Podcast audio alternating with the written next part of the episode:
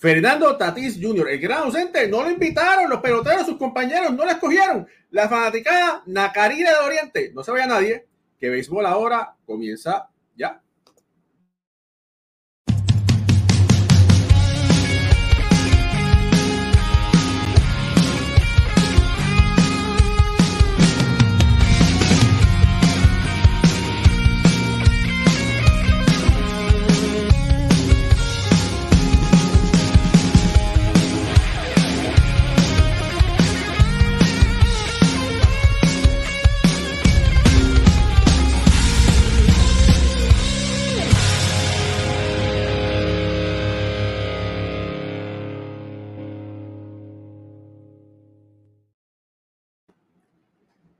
Saludos familia, mi nombre es Raúl y Ramos, me acompaña Alfredo Ortiz, mi amigo, mi compañero, mi, mi amigo de la universidad, eh, una vez más aquí en Béisbol Ahora. mi pana del chilingui, como dicen en Puerto Rico. Eso así. Hermano, Tatito Junior, Fernando Tatis Jr. Está teniendo una temporada espectacular. Está poniendo sus palabras donde tiene que hacer, ¿verdad? Tiene, está demostrando, en vez de hablar, con estadísticas. Vamos a lo que vamos, ¿verdad? y, y, eso es participando en 20 juegos menos que el resto de los jugadores, ¿verdad? Aproximadamente por, por la cantidad de, de partidos que fue suspendido por el problema de los esteroides. Con todo y eso está poniendo números muy buenos, excelentes, meritorios para estar en el All-Star Game que va a ser en Seattle. Y familia, me gustaría escuchar sus opiniones. Escríbanlas si están de acuerdo o no están de acuerdo que Fernando Tatis Jr. Haya sido, no haya sido escogido para el All-Star Game. Escríbanlo por ahí para leerlo. Y Alfredo, no pasó el sedazo de los fanáticos. Los fanáticos no votaron por él. Y después, las reservas, hay que recordar que son escogidos Vamos a hablar también sobre el indoor, pero vamos a, empezar con, con Tadito.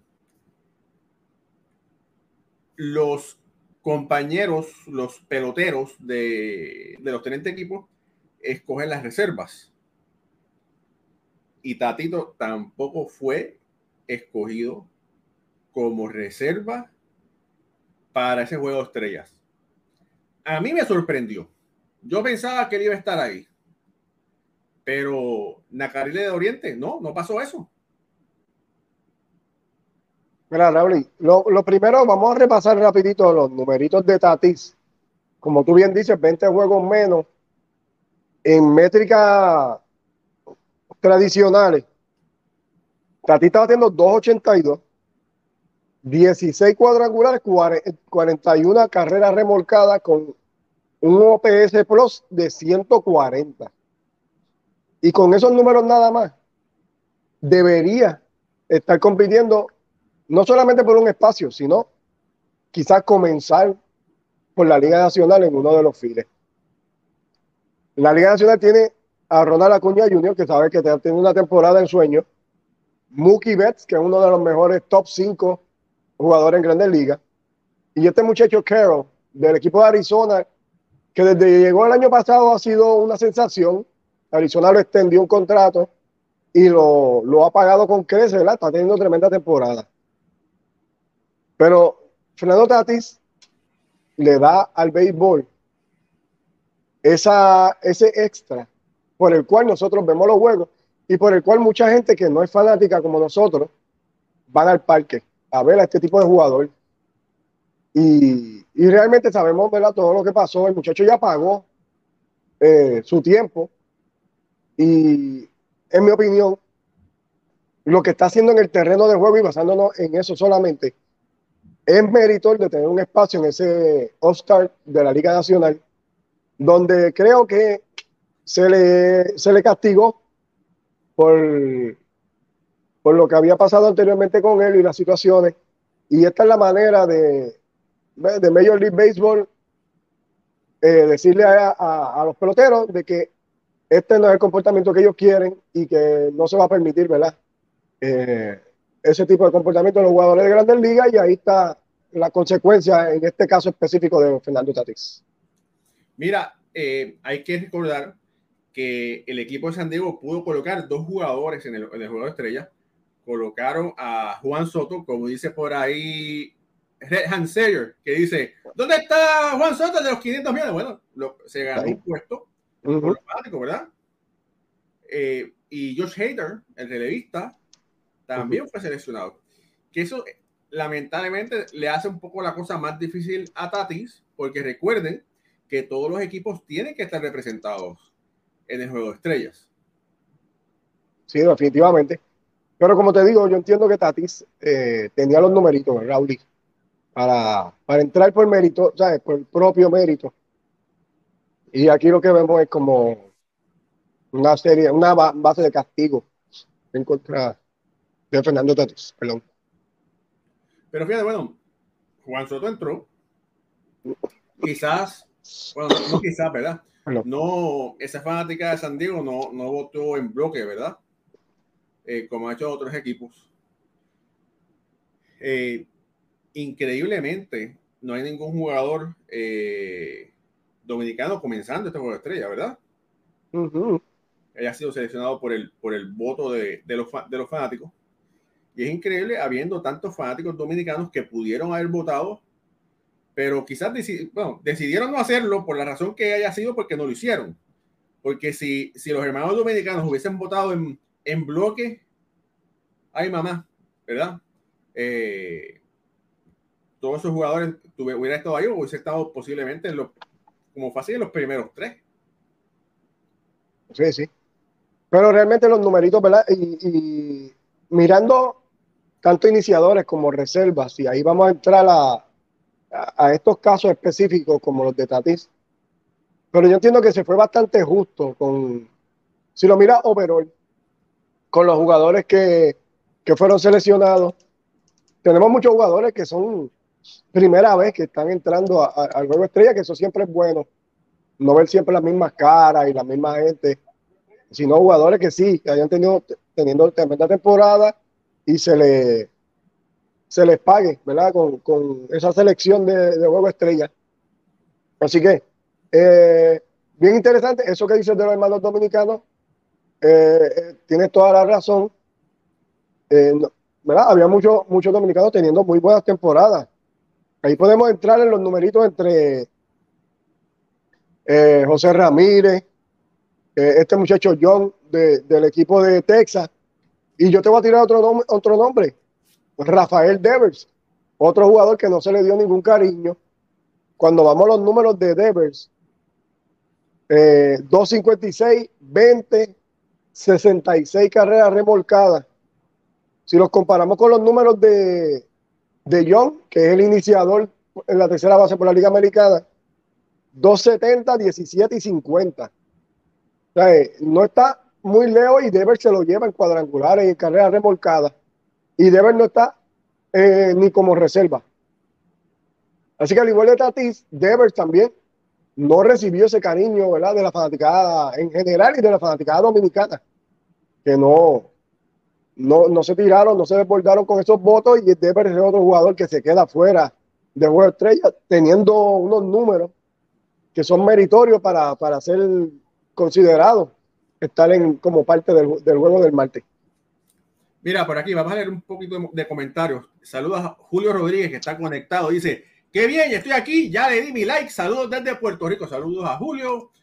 Redham Sayer dice, Francisco Lindor tiene los números también entre los mejores señores y no está. Vamos a hablar sobre eso también próximamente. Eh, Luis Alberto López López, buenas noches Raúl y Alfred. Saludos desde Valencia, Venezuela. Al fin lunes por la noche para escuchar a los mejores en el análisis del béisbol el mejor deporte del mundo. Gracias, Luis, hermano. Muy bien. Eh, por aquí, eh, vamos a ver.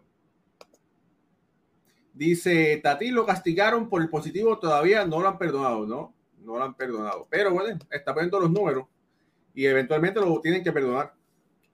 Eh, la no convocación al juego de las estrellas a Fernando Tatís no es justo, pero sí da un buen mensaje al béisbol para mantener el deporte limpio. Un comentario ese. Julio dice también que lo mismo de Rafael Dever, que, que no lo pusieron. Reham Rowley, hablando claro, ¿qué me dice del caso del Lindor? ¿Tiene los números? Vamos a hablar por eso ya mismo. Espérate. Ulises Mesa, nuestro querido amigo, conectado también. Iván Hidalgo dice, Wander Franco me sorprendió que no fuera elegido para el juego. También, Franco es otro, es otro detalle. Eh, María López, bendición, saludos y bendiciones para ustedes. La mamá, tu mamá, Alfredo. Bendición. Por aquí, eh, Jesús Cruz Morales, Chuito, saludos desde Caguas, Puerto Rico, bendiciones. Gracias, Jesús, por estar aquí con nosotros. Familia, denle like a este programa, ayúdanos a crecer, denle share para que otras personas puedan disfrutarlo también. Eh, por ahí la pregunta esa que están diciendo, bueno, Wander Franco, ¿te, sorprendió, Alfredo? Mira, eh, Franco, los numeritos de Franco están ok, no están grandiosos. 2, 8, 3, 9 y 42. El problema con Franco es que hay dos campos cortos en la Liga Americana que están teniendo tremenda temporada, que es Corey Seager, está batiendo 350 y pico, y, y Bichet, Bob Bichet eh, está teniendo una temporada poder, carrera empujada, está batiendo sobre 300. Así que Franco tiene muy buenos números, pero está en la posición incorrecta en este momento porque se seleccionaron dos jugadores que, a mi entender, y por los números que están poniendo, están por encima de él en este momento. Así que no es que Franco no sea meritorio, pero estos muchachos se lo merecían más. Están teniendo mejor temporada que él. Y en este caso, pues sí, entiendo que estoy bien con, con la selección, eh, sigue como iniciador y Bobichet como reemplazo y Franco se quedaría fuera este año con una muy buena temporada, pero no al nivel de que están teniendo estos dos jóvenes. Mira, y a eso súmale que Randy Rosarena y Yandy Díaz, ambos de Tampa, también fueron escogidos por el voto de los, de los fans. ya, ya, ese equipo de, de, Seattle tiene representación. De Tampa, de Tampa. Con esos dos jugadores, ¿verdad? Y siempre como es que haya ella representado, ya es más un poco más complicado traer otros jugadores de reserva. Pero bueno, Wander Franco está teniendo una muy buena temporada, está poniendo números sólidos y esperemos, ¿verdad?, que pueda estar en el juego de estrella algún momento cercano. Eh, por aquí dice Ulises Mesa, dice, compleja elección, la elección de los jugadores, en principio la elección por votos de la fanaticada no se cuestiona. Después un jugador por equipo y luego ver dónde se pueden colocar los que no están presentes. Dice, sí, lo estamos hablando casi, El cuadro de la Liga Americana es el del equipo de Texas completo, casi, sí, casi. Sí, esto es casi Texas contra Atlanta. Sí, lo vamos a ver. Sí, ¿verdad? Sí, es un buen punto. Oye, Alfredo, eh, yendo para el tema de Francisco Lindor. Francisco Lindor quedó Ronero, ¿verdad? Eh, en la votación por los fanáticos. Y sorpresivamente no es seleccionado por eh, como reserva. Es seleccionado Danny Swanson como reserva. Ahora, los números de Danny Swanson no impresionan tanto. A nadie. en nada. Los de Lindor Lindor tiene eh, buenas estadísticas en cuadrangulares y tiene buenas estadísticas en promedio, eh, perdón, en, carreras empujadas.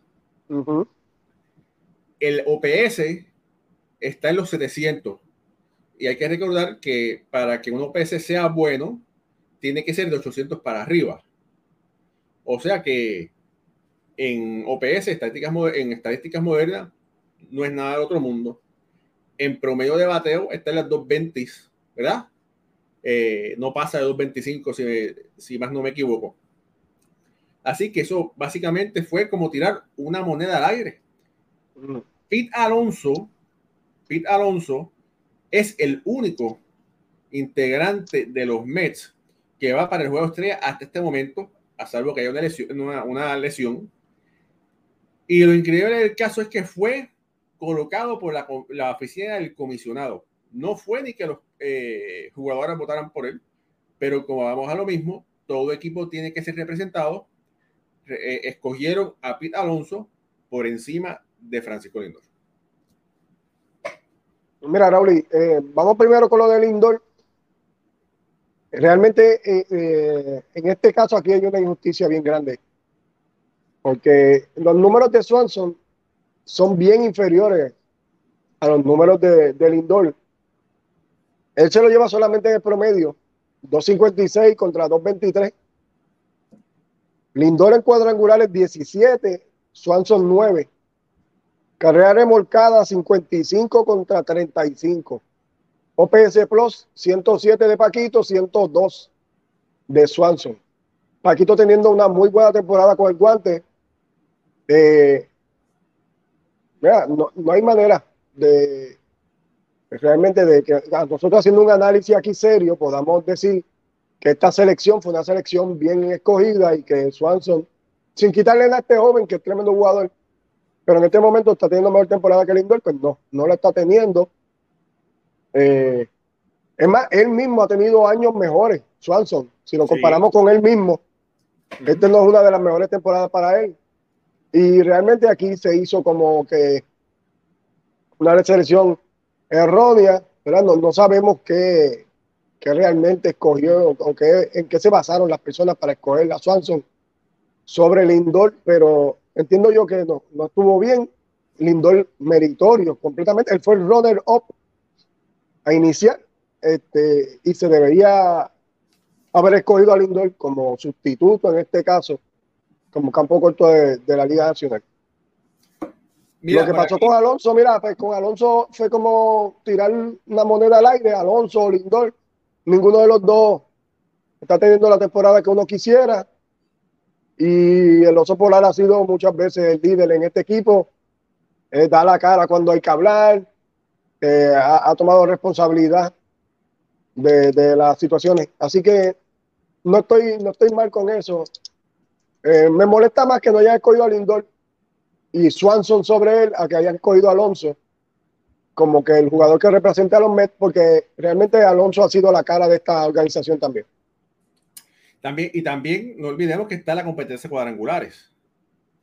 y, y, Alonso ha competido anteriormente, aunque no significa nada, ¿verdad? Pero eh, ha hecho una buena labor, ha hecho una buena labor en el juego comunitario, así que quizás, no sé, posiblemente eso tenga que ver algo con eso, ¿verdad?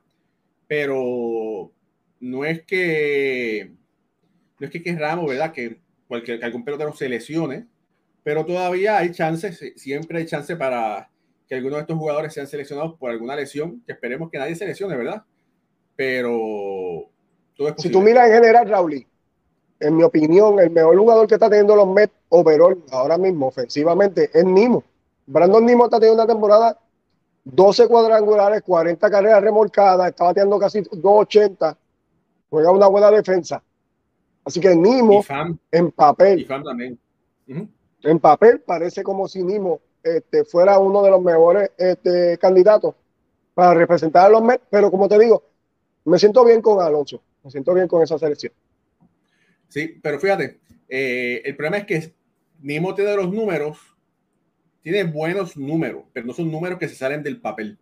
¿Y a quién de esos caballos tú vas a sacar para poner a Nimo? No, sí, lo que, eh, pero es meritorio mencionar a mismo por la temporada que está teniendo, tú sabes.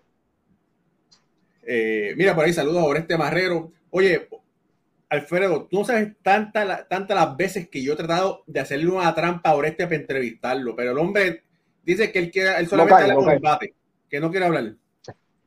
Saludos a Oreste, papá. Dice Lindor, 30 horrores y 100, carreras empujadas, ¿sí? Yo creo que... Eh, mira, oye, eh, Alfredo, mira la gorrita que estoy utilizando de Zona 16, Zone 16, de mi amigo Víctor Manuel Otero. Está bien chula, se la recomiendo a todos ustedes. Está bonita.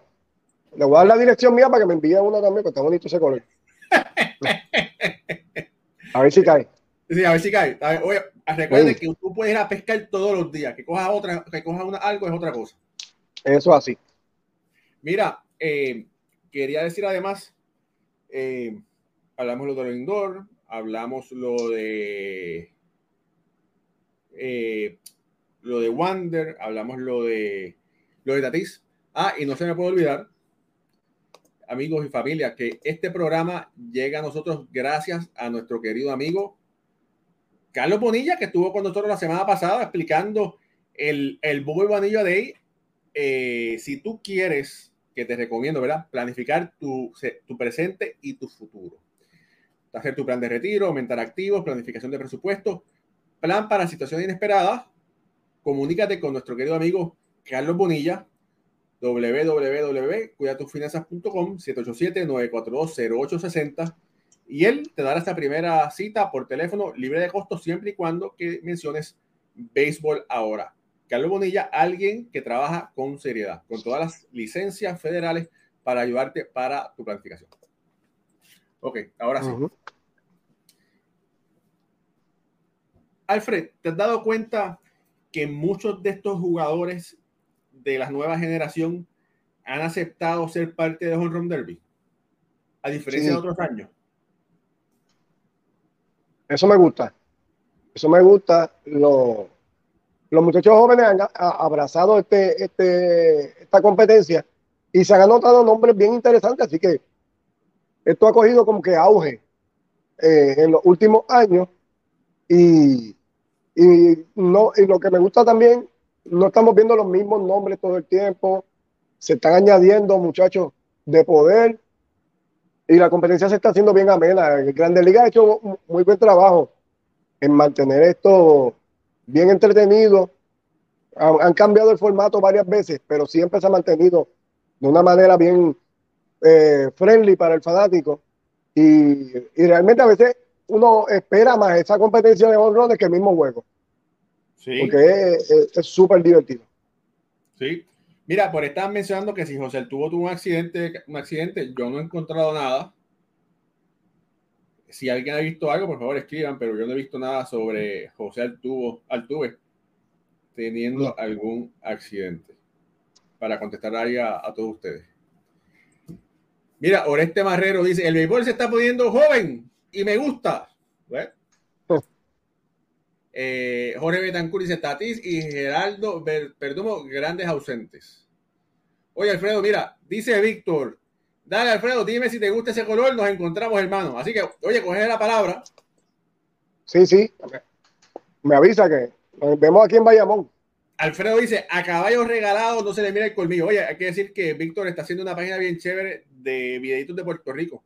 Se las recomiendo a todos. Así que, eh, pon ahí el, escribe, escribe ahí el mensaje donde es que pueden encontrar la página para que la gente la vea.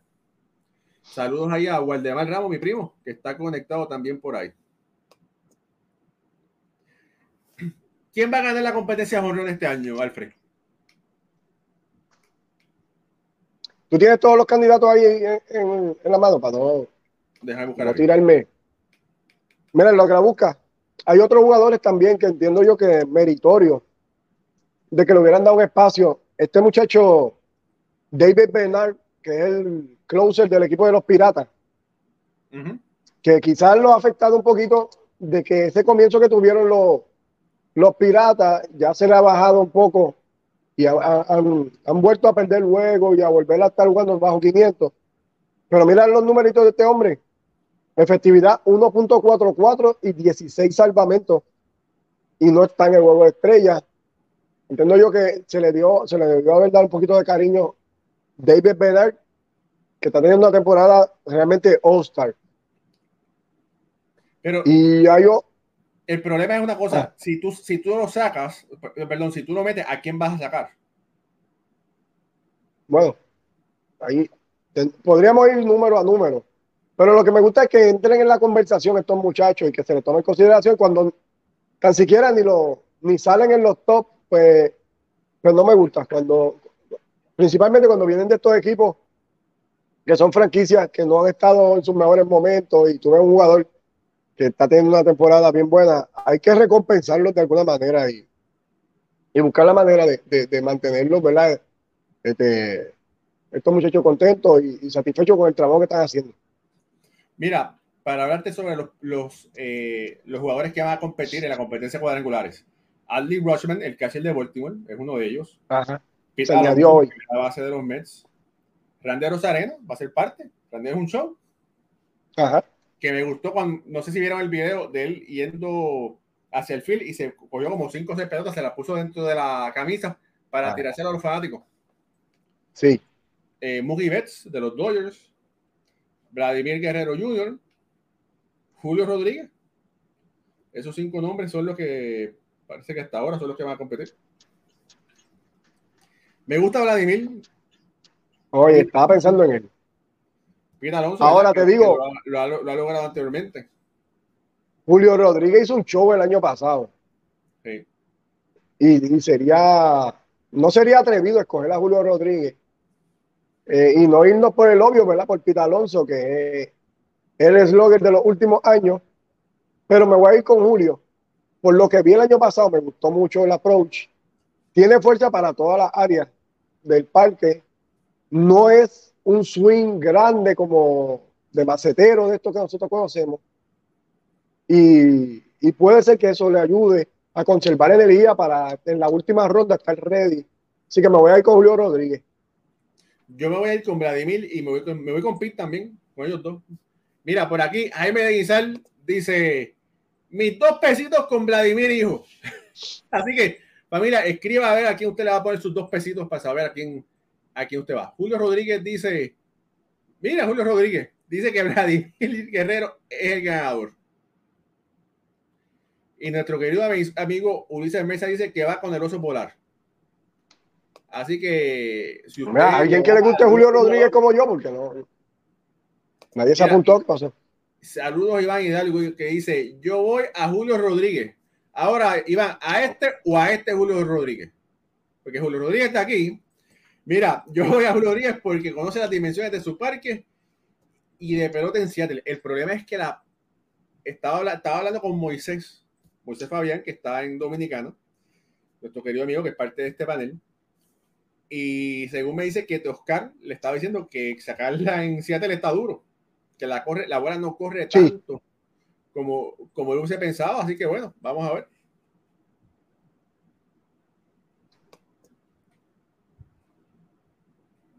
Jesús Cruz Morales, el chubito, dice que le va a Julio, Julio Ahora sí, ahora sí. Oye, Julio Rodríguez está los, los votos. Sí. Víctor Manuel Otero de Zona 16, de mira, de Zona 16, dice Pete Alonso. Hasta ahora yo creo que Julio Rodríguez ha cogido los más votos y después, ¿cómo? Está ahí, está, está ahí un poco parejo. ¿Quién te hubiera gustado ver que no está ahí, Raúl? Y eso es bueno que las personas también lo pongan. Sí, ¿Quién le hubiera gustado verlo? Bueno, Alonso era el, eh, uno de mis favoritos, o era el favorito mío, ¿verdad? Tú sabes, como fan, como fan, me hubiese gustado ver quizás ver a un Carlos Correa, ver a un hasta un Francisco Lindor, eh, un Otani, ¿verdad? George. ¿Verdad? Que son los nombres grandes pero George, con la lesión que tiene, no se sabe cuándo va, cuándo va a regresar.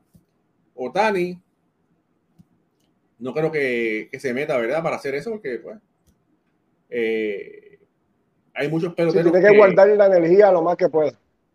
Y tú te acuerdas, hace varios años atrás, por no decir muchos años, creo que fue Bobby Abreu, que estuvo en la competencia de esas de, cuadrangulares de juego de estrellas y después no pudo sacar una pelota en el, resto de la temporada. Sí. Sí, ahí fue que se empezó a comentar que si afectaba el swing, que, y, los peloteros empezaron a dudar si, si participaban o no, me acuerdo de eso, sí. Sí. Oh, mira, Iván Hidalgo dice, Jordan Álvarez, claro. Otro caballo. Will Hernández dice, Luis Roberts. Sí, son gente que tiene mucho poder, ¿verdad? Y uno quiere ver un espectáculo. Uno quiere ver un espectáculo en cuanto a eso. Salud. Alfred. Gracias. Estamos casi, bueno, estamos básicamente en la mitad de la temporada. ¿Estás conforme con, tu media roja? Mira, que se la sábana para las lágrimas. Mira, este, realmente están más o menos donde pensábamos que iban a estar pero la inconsistencia ha sido más de lo que yo pensaba.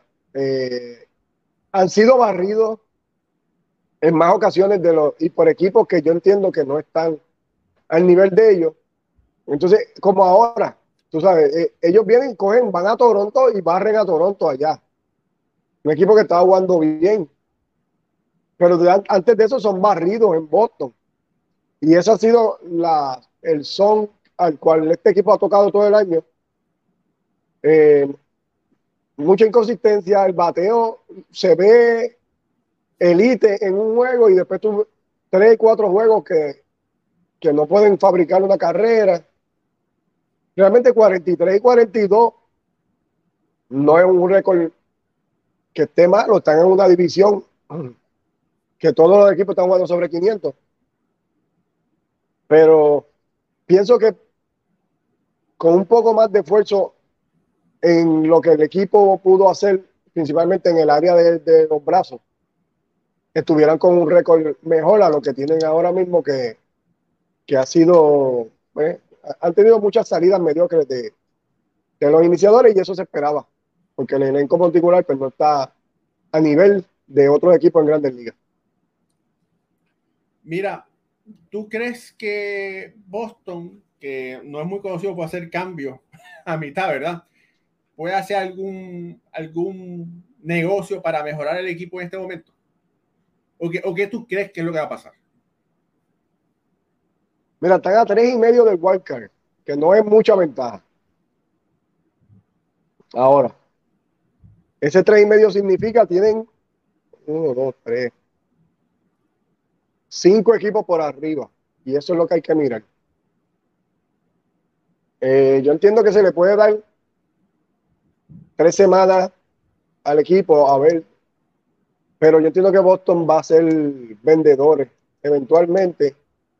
Por lo que he visto de ellos y, por cómo se ha comportado este gerente general, no entiendo que va a hacer algún movimiento para adquirir, sino que quizás algunos veteranos y algunas piezas de estas que son contratos de un año, los pudiéramos estar viendo saliendo del equipo de Boston para recibir algún jugador joven o draft picks eh, de otros equipos, pero sí, yo entiendo que más vendedores que, que hacer cambios para mejorar el equipo. ¿Estás conforme con lo que ha hecho el gerente general de Boston? ¿O estás ready para un nuevo? No, yo, yo lo hubiera votado hace como dos años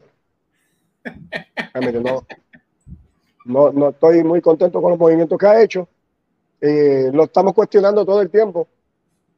Este es un equipo que sabe las deficiencias que tiene y por alguna razón no, no hace los movimientos para mejorarlas. Así que bien difícil eh, seguir eh, en un equipo así.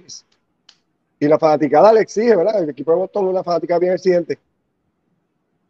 Pero entiendo yo que tienen varios jugadores jóvenes que están haciendo un buen trabajo. Hay que fortalecer el área de picheo, obviamente. Y por ahí se deberían concentrar para que quizás esta temporada que viene o la próxima ya tenga un equipo más competitivo, porque la división está bien dura, Raúl, y, hay que mejorar todas las áreas. Esta división está sólida. Mira, y hablando de divisiones que están duras, ¿verdad? Porque pues, el béisbol, el béisbol. Alfred, los Bravos de Atlanta son categorizados ahora mismo como el mejor equipo de las grandes ligas. Eh, en el Power Ranking le pertenecía a, al equipo de Tampa Bay por las últimas semanas, casi desde el principio de la temporada, o básicamente desde el principio de la temporada. Y esta semana finalmente Atlanta se lo arrebató. ¿Podrá alguien parar ese equipo de Atlanta? Porque vamos que vamos, los Mets Sí, ganaron dos juegos seguidos, pero óyeme, contra los Cardenales, ¿verdad? Que es otro, que, es otro de los peores equipos. Y lo que, lo que hemos visto de los Mets eh, es lamentablemente algo es terrible, ¿verdad? Nadie se esperaba que el equipo con la nómina más alta pudiera estar donde está eh, como dicen, como dijeron la semana pasada, nuestro amigo eh, campechano que decía, no, eh, han, perdido 15 juegos en las últimas entradas. Bueno, está bien, pero es que nada les ha funcionado. Nada les ha funcionado y eso ha sido un gran problema para los Mets. Y de alguna forma, Atlanta ha podido, como es, demostrar que son una gran organización y es un gran equipo que para derrotar es bien difícil. Sí. No, Atlanta está completo. Atlanta es un equipo que tiene de todo. Pero cuando, cuando buscamos a los Mets, como tú estás diciendo, el juego de los Mets se le está yendo en la quinta, sexta, séptima entrada, por ahí. Ese es el momento que están. Y ese, esa debilidad en el bullpen la veníamos hablando, no, no es de este año. Hace como dos años atrás veníamos hablando de que ese puente a llegar a Sugar eh, estaba débil. Y han hecho algunos movimientos, pero yo entiendo que no son las personas correctas. Los movimientos que han hecho no son los brazos correctos para, para poner ahí. Y aquí lo vemos, no le ha funcionado. El equipo de Met es otro que quizás, ¿verdad? ya se está rumorando de quizás Chelsea puede estar saliendo. Eh, no sé si Verlander sería otro candidato. Cambio. Y, lo, más que nos sorprende. Alfredo, perdóname, lo interesante es que esos dos, esos dos peloteros, eh, al tener eh, cláusulas de no cambio, ellos escogerían a dónde fueran, fueran pudieran ser cambiados. Y eso es interesante. Mira, por ahí, gracias a Luis Mesa, una aclaración. Los Mets ganaron los últimos dos contra San Francisco, no, contra los Cardenales. Gracias, Ulises. Adelante, Alfredo. Sí, entonces lo vemos a un dueño del equipo que esto no es muy común. A mitad de temporada, haciendo una conferencia de prensa media extraña, ¿verdad? No sé, como que dijo mucho y no dijo nada. Y, y entonces pues, deja como un sabor agridulce en los fanáticos de los Mets, ¿verdad? De, qué es lo que va a pasar con este equipo, que tenía una esperanza bien grande cuando iba a empezar la temporada. Y desde selecciona Sugar, que no tiene que ver ¿verdad? directamente, pero sí, pero desde ahí para adelante ha sido como una cascada de, de, cosas que le han pasado a los equipos de los Mets y no han podido salir de este marasmo, como decimos acá en Puerto Rico, y no se ha podido recuperar. Ha tenido una temporada horrible con, con uno, casi son los mismos jugadores que estaban el año pasado, cuando los Mets en un momento era el mejor equipo de la Liga Nacional y ahora los estamos viendo totalmente diferentes. Mira, por ahí Víctor, Víctor Otero dice, hay rumores de que Max lo pueden cambiar, pero para mí le va, se le va a hacer bien difícil por el contrato. Bueno, eh, no creo que ese sea un impedimento, porque ya sabemos que Steve Cohen eh, tiene el dinero, ¿verdad? Para tomar esa, eh, esa pérdida. Y si absorberla, sí. Absorberla, ¿verdad? Y si él entiendo yo, ¿verdad? No la absorbaría, no la absorbaría completamente. Pero si él puede recobrar novatos, eh, mejor dicho, prospectos o jugadores de calidad, yo entiendo que la absorbaría la mayor cantidad de dinero ese contrato. Tuviera que ser algo que, que, que beneficie al equipo, ¿verdad? Como quien dice, beneficia a ambas partes, pero principalmente me imagino que se tuviera que beneficiar a los Mets. Obviamente tendría, tendría, que ser un equipo contendor, un equipo que esté para, para uno jugarse y pagarle un dinero así, ¿verdad? Que como tú dices, Cohen quizás absorbe un poquito, pero el otro equipo tiene que coger también en ese contrato. Tiene que ser un equipo contendor que tú sepas que tu equipo va a entrar. No puede ser un equipo que esté luchando y se pueda quedar afuera y después que tú cojas a Chelsea, te quedes con ese jugador y no entre a la postemporada. Así que bien pequeño el grupo de equipos que, yo entiendo que estarían arriesgando a coger este pitcher con toda, toda la, carga de dinero que trae y, que no están teniendo una temporada como que tú dices eh, que te esté asegurando victorias cada vez que, que coge el montículo. Es, bien interesante lo que podrían eh, jugarse aquí entre los Mets y cualquier otro de estos contendores y, ver qué, qué cambio se podría hacer. Mira, por aquí, Waldemar Ramos dice, eh, la opinión de ustedes, ¿los padres serían vendedores este año? Yo creo que sí. Yo entiendo que van a ser vendedores. Hay que ver de quién, de qué pelotero saldría San Diego, porque tiene muchos peloteros ahí con contratos grandes. Si quitas a Soto, las demás estrellas son que ya ellos lo tienen como que firmado por muchos años. Hay que ver si no algunos de estos jugadores de rol que ellos quisieran mover. Sí. Y, ¿verdad? Por récord uno entiende como que sí, por, lo que, por la temporada que están teniendo, pero hay que ver qué jugadores podría ser que otros equipos estuvieran interesados para, para ellos mover. Correcto. Eh, dice por aquí, eh, y ve algo, los Mets están comiendo tiempo con la situación para subir a Ronnie Mauricio. Ya es hora de que lo suban al roster de los Mets. ¿Sí? Mira, Julio Rodríguez dice, Alfredo, te felicito, un gran análisis, muy duro, así se hace. Y yo estoy aquí pintado, yo no, yo no valgo, pero no importa porque Alfredo es como mi hermano, así que qué bueno. Es lo mismo. Es lo mismo, es lo mismo. Bien, bien jugado. Dice por aquí eh, Víctor Manuel Otero, yo entiendo también a San Diego no le ha salido nada, ¿no? Mira, eh, San Diego, eh, los Cardenales, increíblemente, nadie pensó que los Cardenales iban a estar donde están este año, 35 y 49. Los mismos Chicago Cubs con 38 y 45 es el mismo caso. Y aparte lo de San Diego, Flauli. ¿Ah? Lo de San Diego es, más marcado porque si vemos a San Luis, San Luis lo único que hizo en la, en la temporada muerta fue firmar la Contreras. Y no hicieron más ningún otro movimiento. Se quedaron con el equipo igual. Pero San Diego lleva dos, dos temporadas completas que ellos, cualquier agente libre o jugador que esté disponible, caro o no, ellos lo están cogiendo para su equipo. Y no le sale nada. Entonces tú estás en una división donde equipos como Arizona, equipos San Francisco, que se han mantenido con un, una nómina bajita, ¿verdad? San Francisco le tiró a todo el mundo, le tiró a Correa, le tiró a George. No firmaron a nadie. Así grande. y, y, como quiera, mira, están ahí con un récord de 46-38 y San Diego tiene 38 y 46. Así que eso, eso nos dice, ¿verdad? Lo hemos visto en otras veces. El dinero no te garantiza una temporada exitosa si no es un roster que esté bien montado con los jugadores y las piezas donde tienen que estar. Y estos dos equipos le han dado una clase al gerente general de San Diego de cómo, cómo tener una temporada exitosa con unos gastos controlados dentro de, un equipo, una división muy buena.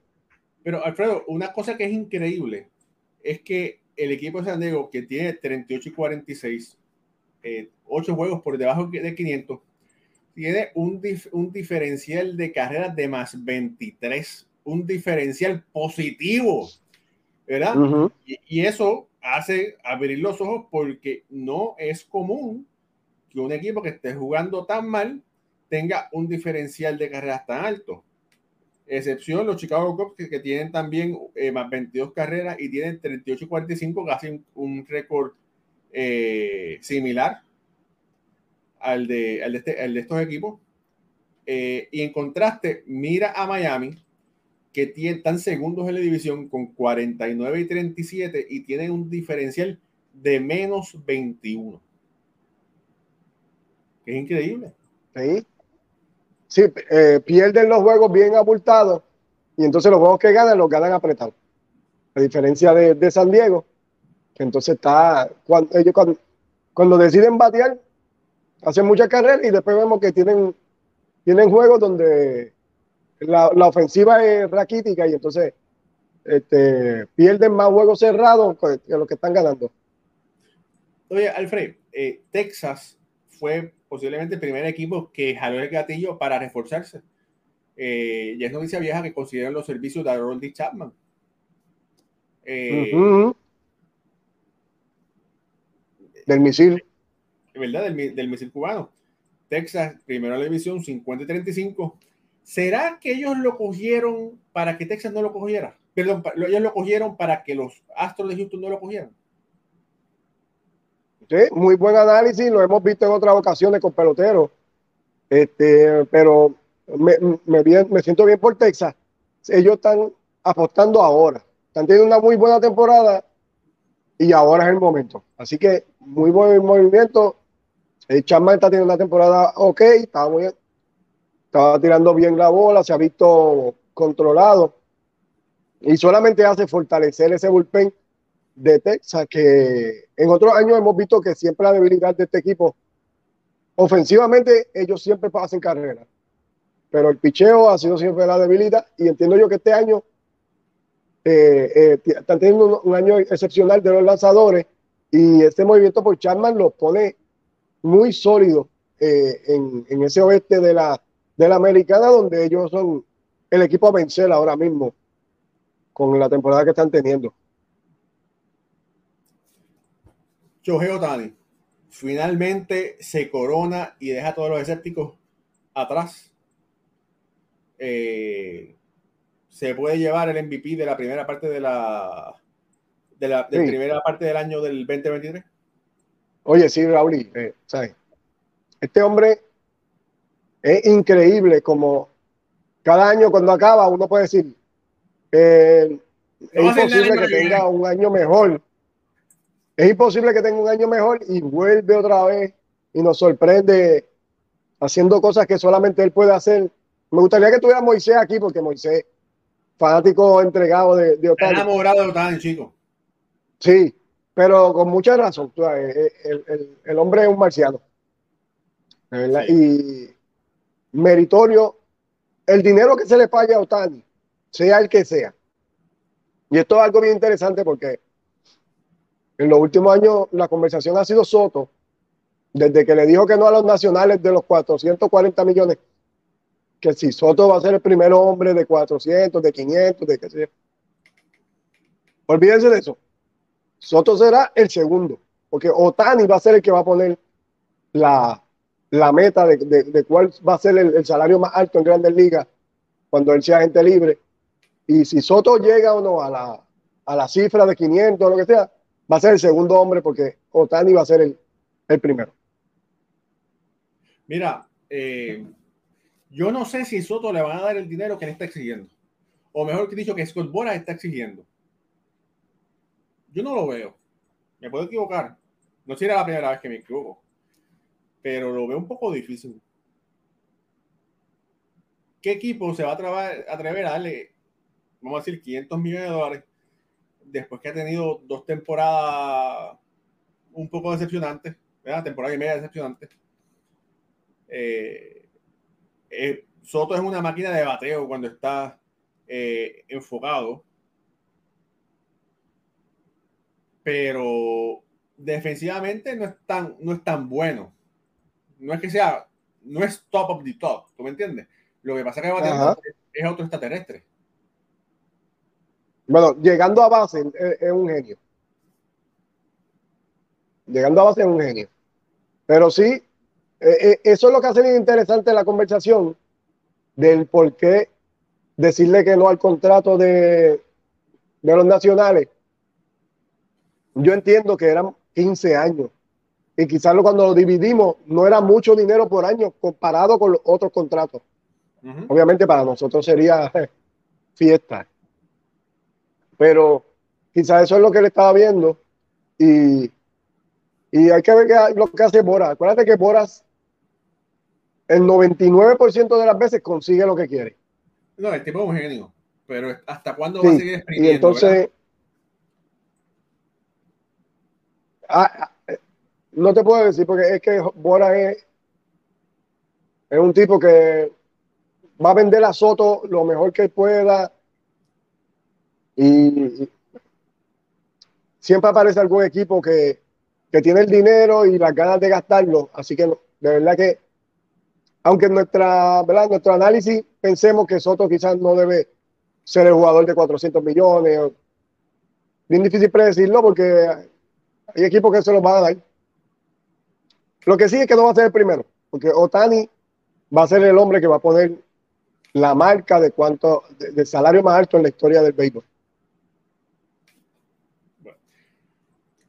Alfred, ¿me quieres regalar dos decepciones para ti en lo que va de temporada? A mitad de temporada. Eh. Y escriban por ahí. Quisiera, quisiera leerlos, a ver, que para ustedes ¿qué, es una decepción hasta ahora, hasta, hasta la mitad de la temporada, familia. Para mí, principalmente los Mets. Eh, lo, primero que me viene a la mente son los Mets. Los Mets eh, tuvieron una temporada muy buena el año pasado, se quedaron fuera por un juego nada más contra Atlanta y al final. Y yo esperaba que, aunque no tenían a Sugar, eh, esa historia se repitiera y que los Mets tuvieran ahí contendores cara a cara contra los Bravos por el este de la Liga Nacional y el que no se nos haya dado y que hayan tenido una temporada tan decepcionante me, me quedan a deber, me quedan a deber bien grande los Mets en la Liga Nacional. Y si tuviera que coger, fíjate, en la, en la Liga Americana, donde hay muchos equipos teniendo temporada buena, pero te voy a decir, esperaba más del equipo de Seattle. Seattle el año pasado sorprendió con, una gran temporada y, ellos lo que hicieron fue reforzarse, cogieron, cogieron muchos peloteros este, para mantener ese equipo sólido y mejorarlo. Y tiene una temporada bien mediocre. El equipo de Seattle no, no ha podido arrancar. Y, y, realmente es mi decepción mayor en la, en la Liga Americana el comportamiento que ha tenido Seattle en esta primera mitad. Mira, tengo que. Estoy contigo en cuanto a los Mets. Una, una decepción. Tengo que, sí, tengo que decir que aunque Lindor ha bateado con poder y ha podido revolcar carreras, su temporada no se asimila a la grandeza que hemos visto de Lindor. Y es el mismo caso de Carlos Correa, ¿verdad? Son peloteros que tienen la capacidad, el talento de poner eh, excelentes temporadas. Y es cierto que esta temporada, o toda temporada de béisbol es una muy larga, eh, todavía pueden corregir su, su, ritmo, ¿verdad? Pero es decepcionante ver esos dos peloteros que no pongan los números que nos tiene acostumbrado a ponerlos. Y con eso también tengo que decir que la gran mayoría de los peloteros boricuas han estado decepcionantes. A excepción, vamos a decir, de. de. Alexis Díaz. Rosario, ¿verdad? El Rosario entre los bateadores ha puesto muy buenos números. Eh, tengo que decir que Alexis Díaz está luciendo sí, así el hombre. ¿Verdad? Eh, y en las menores de los peloteros poricuas hay algunos que están poniendo muy buenos números, ¿verdad? Eh, Cristian Encarnación Strand, para decir alguno, puedo mencionar a Luis Vázquez. Ah, eh, felicidades a Jonathan Morales, que batió para el ciclo ayer. Eh, los criollos. De los criollos, batió para el ciclo de 5-5. Eh, creo que fue dos dobles y, ¿verdad? y el resto. Qué bueno por él. Y empujó, creo que fueron 7 8 carreras. Así que ya tú sabes, tremendo juego para él.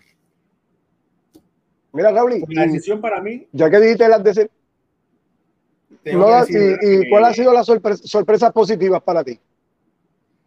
El equipo de Arizona.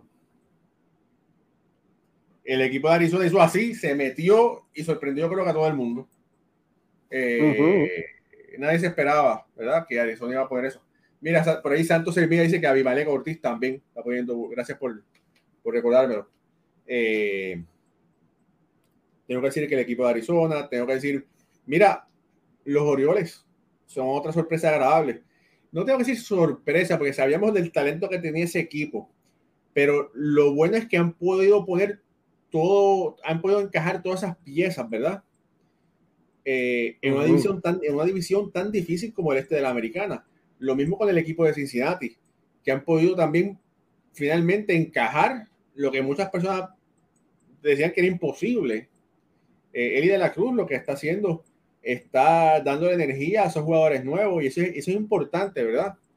Eh, lo que este muchacho está haciendo. Eh, Ronald Acuña, ver un Ronald Acuña bien de salud es bueno para el juego lamentablemente ha tenido mala suerte en el pasado eh, y no ha podido demostrar de lo que es capaz, pero un Ronald Acuña bien de salud, mira, mira lo que está haciendo, son, está poniendo números increíbles.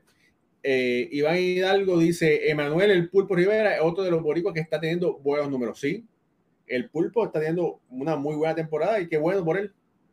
Eh, saluda a Ed Panas, que también está conectado por ahí. Eh, Ulises Mesa dice. dice, McNeil, Martel, Lindor, Belander y Scherzer han estado muy por debajo de lo que se esperaba. Por eso los Mets son decepcionantes. Mira, Iván Hidalgo dice, Luis Arraez. Sí, Luis Arraez es otra de esas eh, grandes eh, demostraciones que no necesariamente son el cuadrangular, son el hit, ¿verdad? Es un bateador fino. Que es una delicia poderlo ver jugar, poderlo ver batear hacia el lado contrario de la vara, ¿tú me entiendes? Sí, eh, me gusta lo que está haciendo Cincinnati, lo, lo que estabas comentando. En la Liga Nacional, esa historia de Arizona, eh, de verdad bien bonita, porque es una división que ha sido controlada por los Dodgers. Que ponen 10, 15 años. Si no es Dodgers, es San Francisco. Y Arizona se ha apoderado del, del liderato y no lo quiere dejar. Y entiendo yo que van a estar ahí hasta el final. Eh, un equipo que también creo que está dejando a deber eh, son los azulejos los azulejos hicieron unos cambios bien interesantes en la temporada muerta. Salieron de Gurriel Jr., cambiaron a este, al otro muchacho dominicano para Seattle. Eh, el que el nombre, se me olvida el nombre de él. Eh, que Moisés lo ha comentado aquí, bien amigo de Moisés. Ah, de Oscar. ¿Cómo? De Oscar. El variador de Oscar. Y, Sí, te Oscar. Y, y realmente esos bates le están haciendo falta a, este equipo de Toronto. Lo vi, lo vi, en esta serie con Boston. La alineación no es la misma sin ellos. Tienen una buena 1 al 4, pero luego de Vladimir Guerrero, como que la alineación pierde eh, potencia y, y, es un equipo que no intimida como antes. Es una alineación más completa. Y creo que los movimientos no fueron acertados, esos de, de estos jugadores. Y Toronto es otro equipo que se esperaba quizás más de ellos de lo que está haciendo al momento.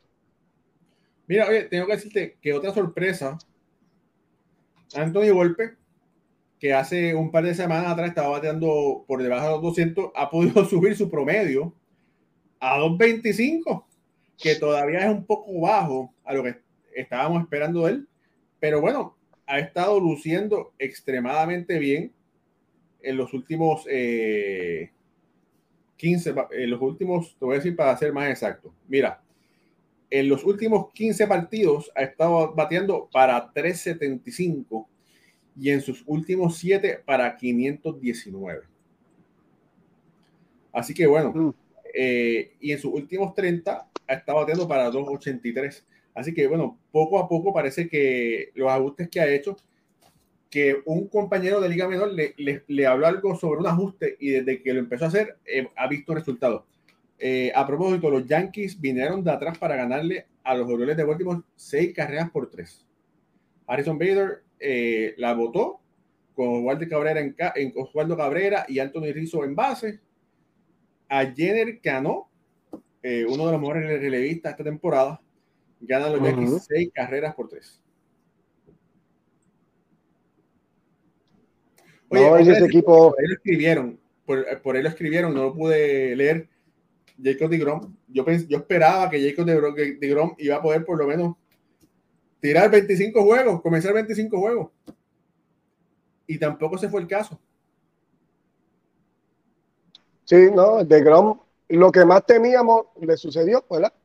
Era, era el, único, el único temor con De Grom es ese, su salud, y lo frágil que ha sido los últimos años y bueno, de nuevo lo demostró esta temporada, se y el equipo de Texas que tenía grandes esperanzas puestas en él, pues, eh, pues no pudieron contar con su servicio.